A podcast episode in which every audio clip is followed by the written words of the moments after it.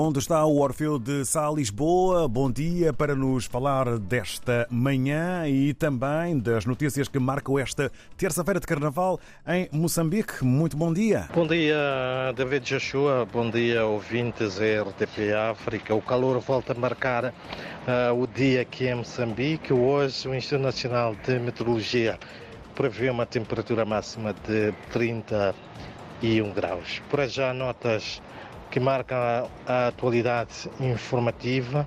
Há desvio de fundos com recursos a meios fraudulentos e praticados por funcionários das linhas aéreas de Moçambique.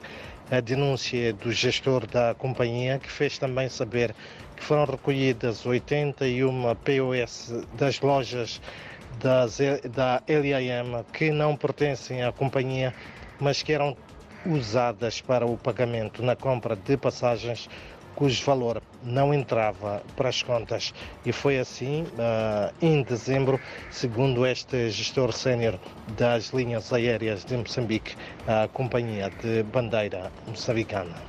Por outro lado, o distrito de Nhamatanda, na província de Sofala, centro de Moçambique, está em alerta máxima para uma possível eclosão da cólera, com aumento nos últimos dias de casos de diarreias as autoridades de saúde estão preocupadas com a situação.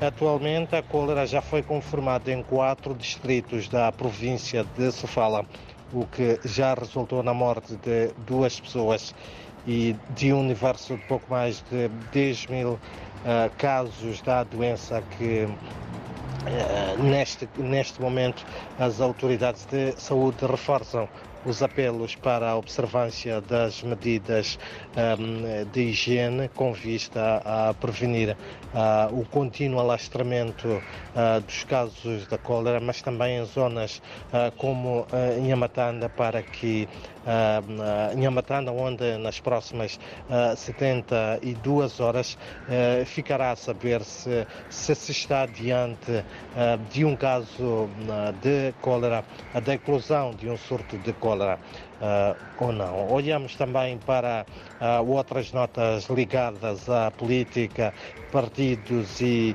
e organizações da sociedade civil discutem hoje uh, lições políticas para o ano de 2024.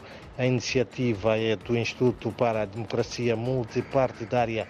A mesa redonda tem como objetivo, segundo esta organização da sociedade civil, refletir sobre as dinâmicas políticas de 2023 e lições para 2024, tendo como ênfase o processo eleitoral que vai eleger o Presidente da República, deputados da Assembleia da República, governadores provinciais e membros das Assembleias provinciais. Recordo que as eleições gerais estão marcadas para o dia 9 de outubro e mesmo para terminar é também de destacar que a plataforma Decide lança hoje num dos estabelecimentos hoteleiros aqui da capital moçambicana pesquisas mensais sobre estimativa da participação nas eleições gerais 2024. São então estas, David,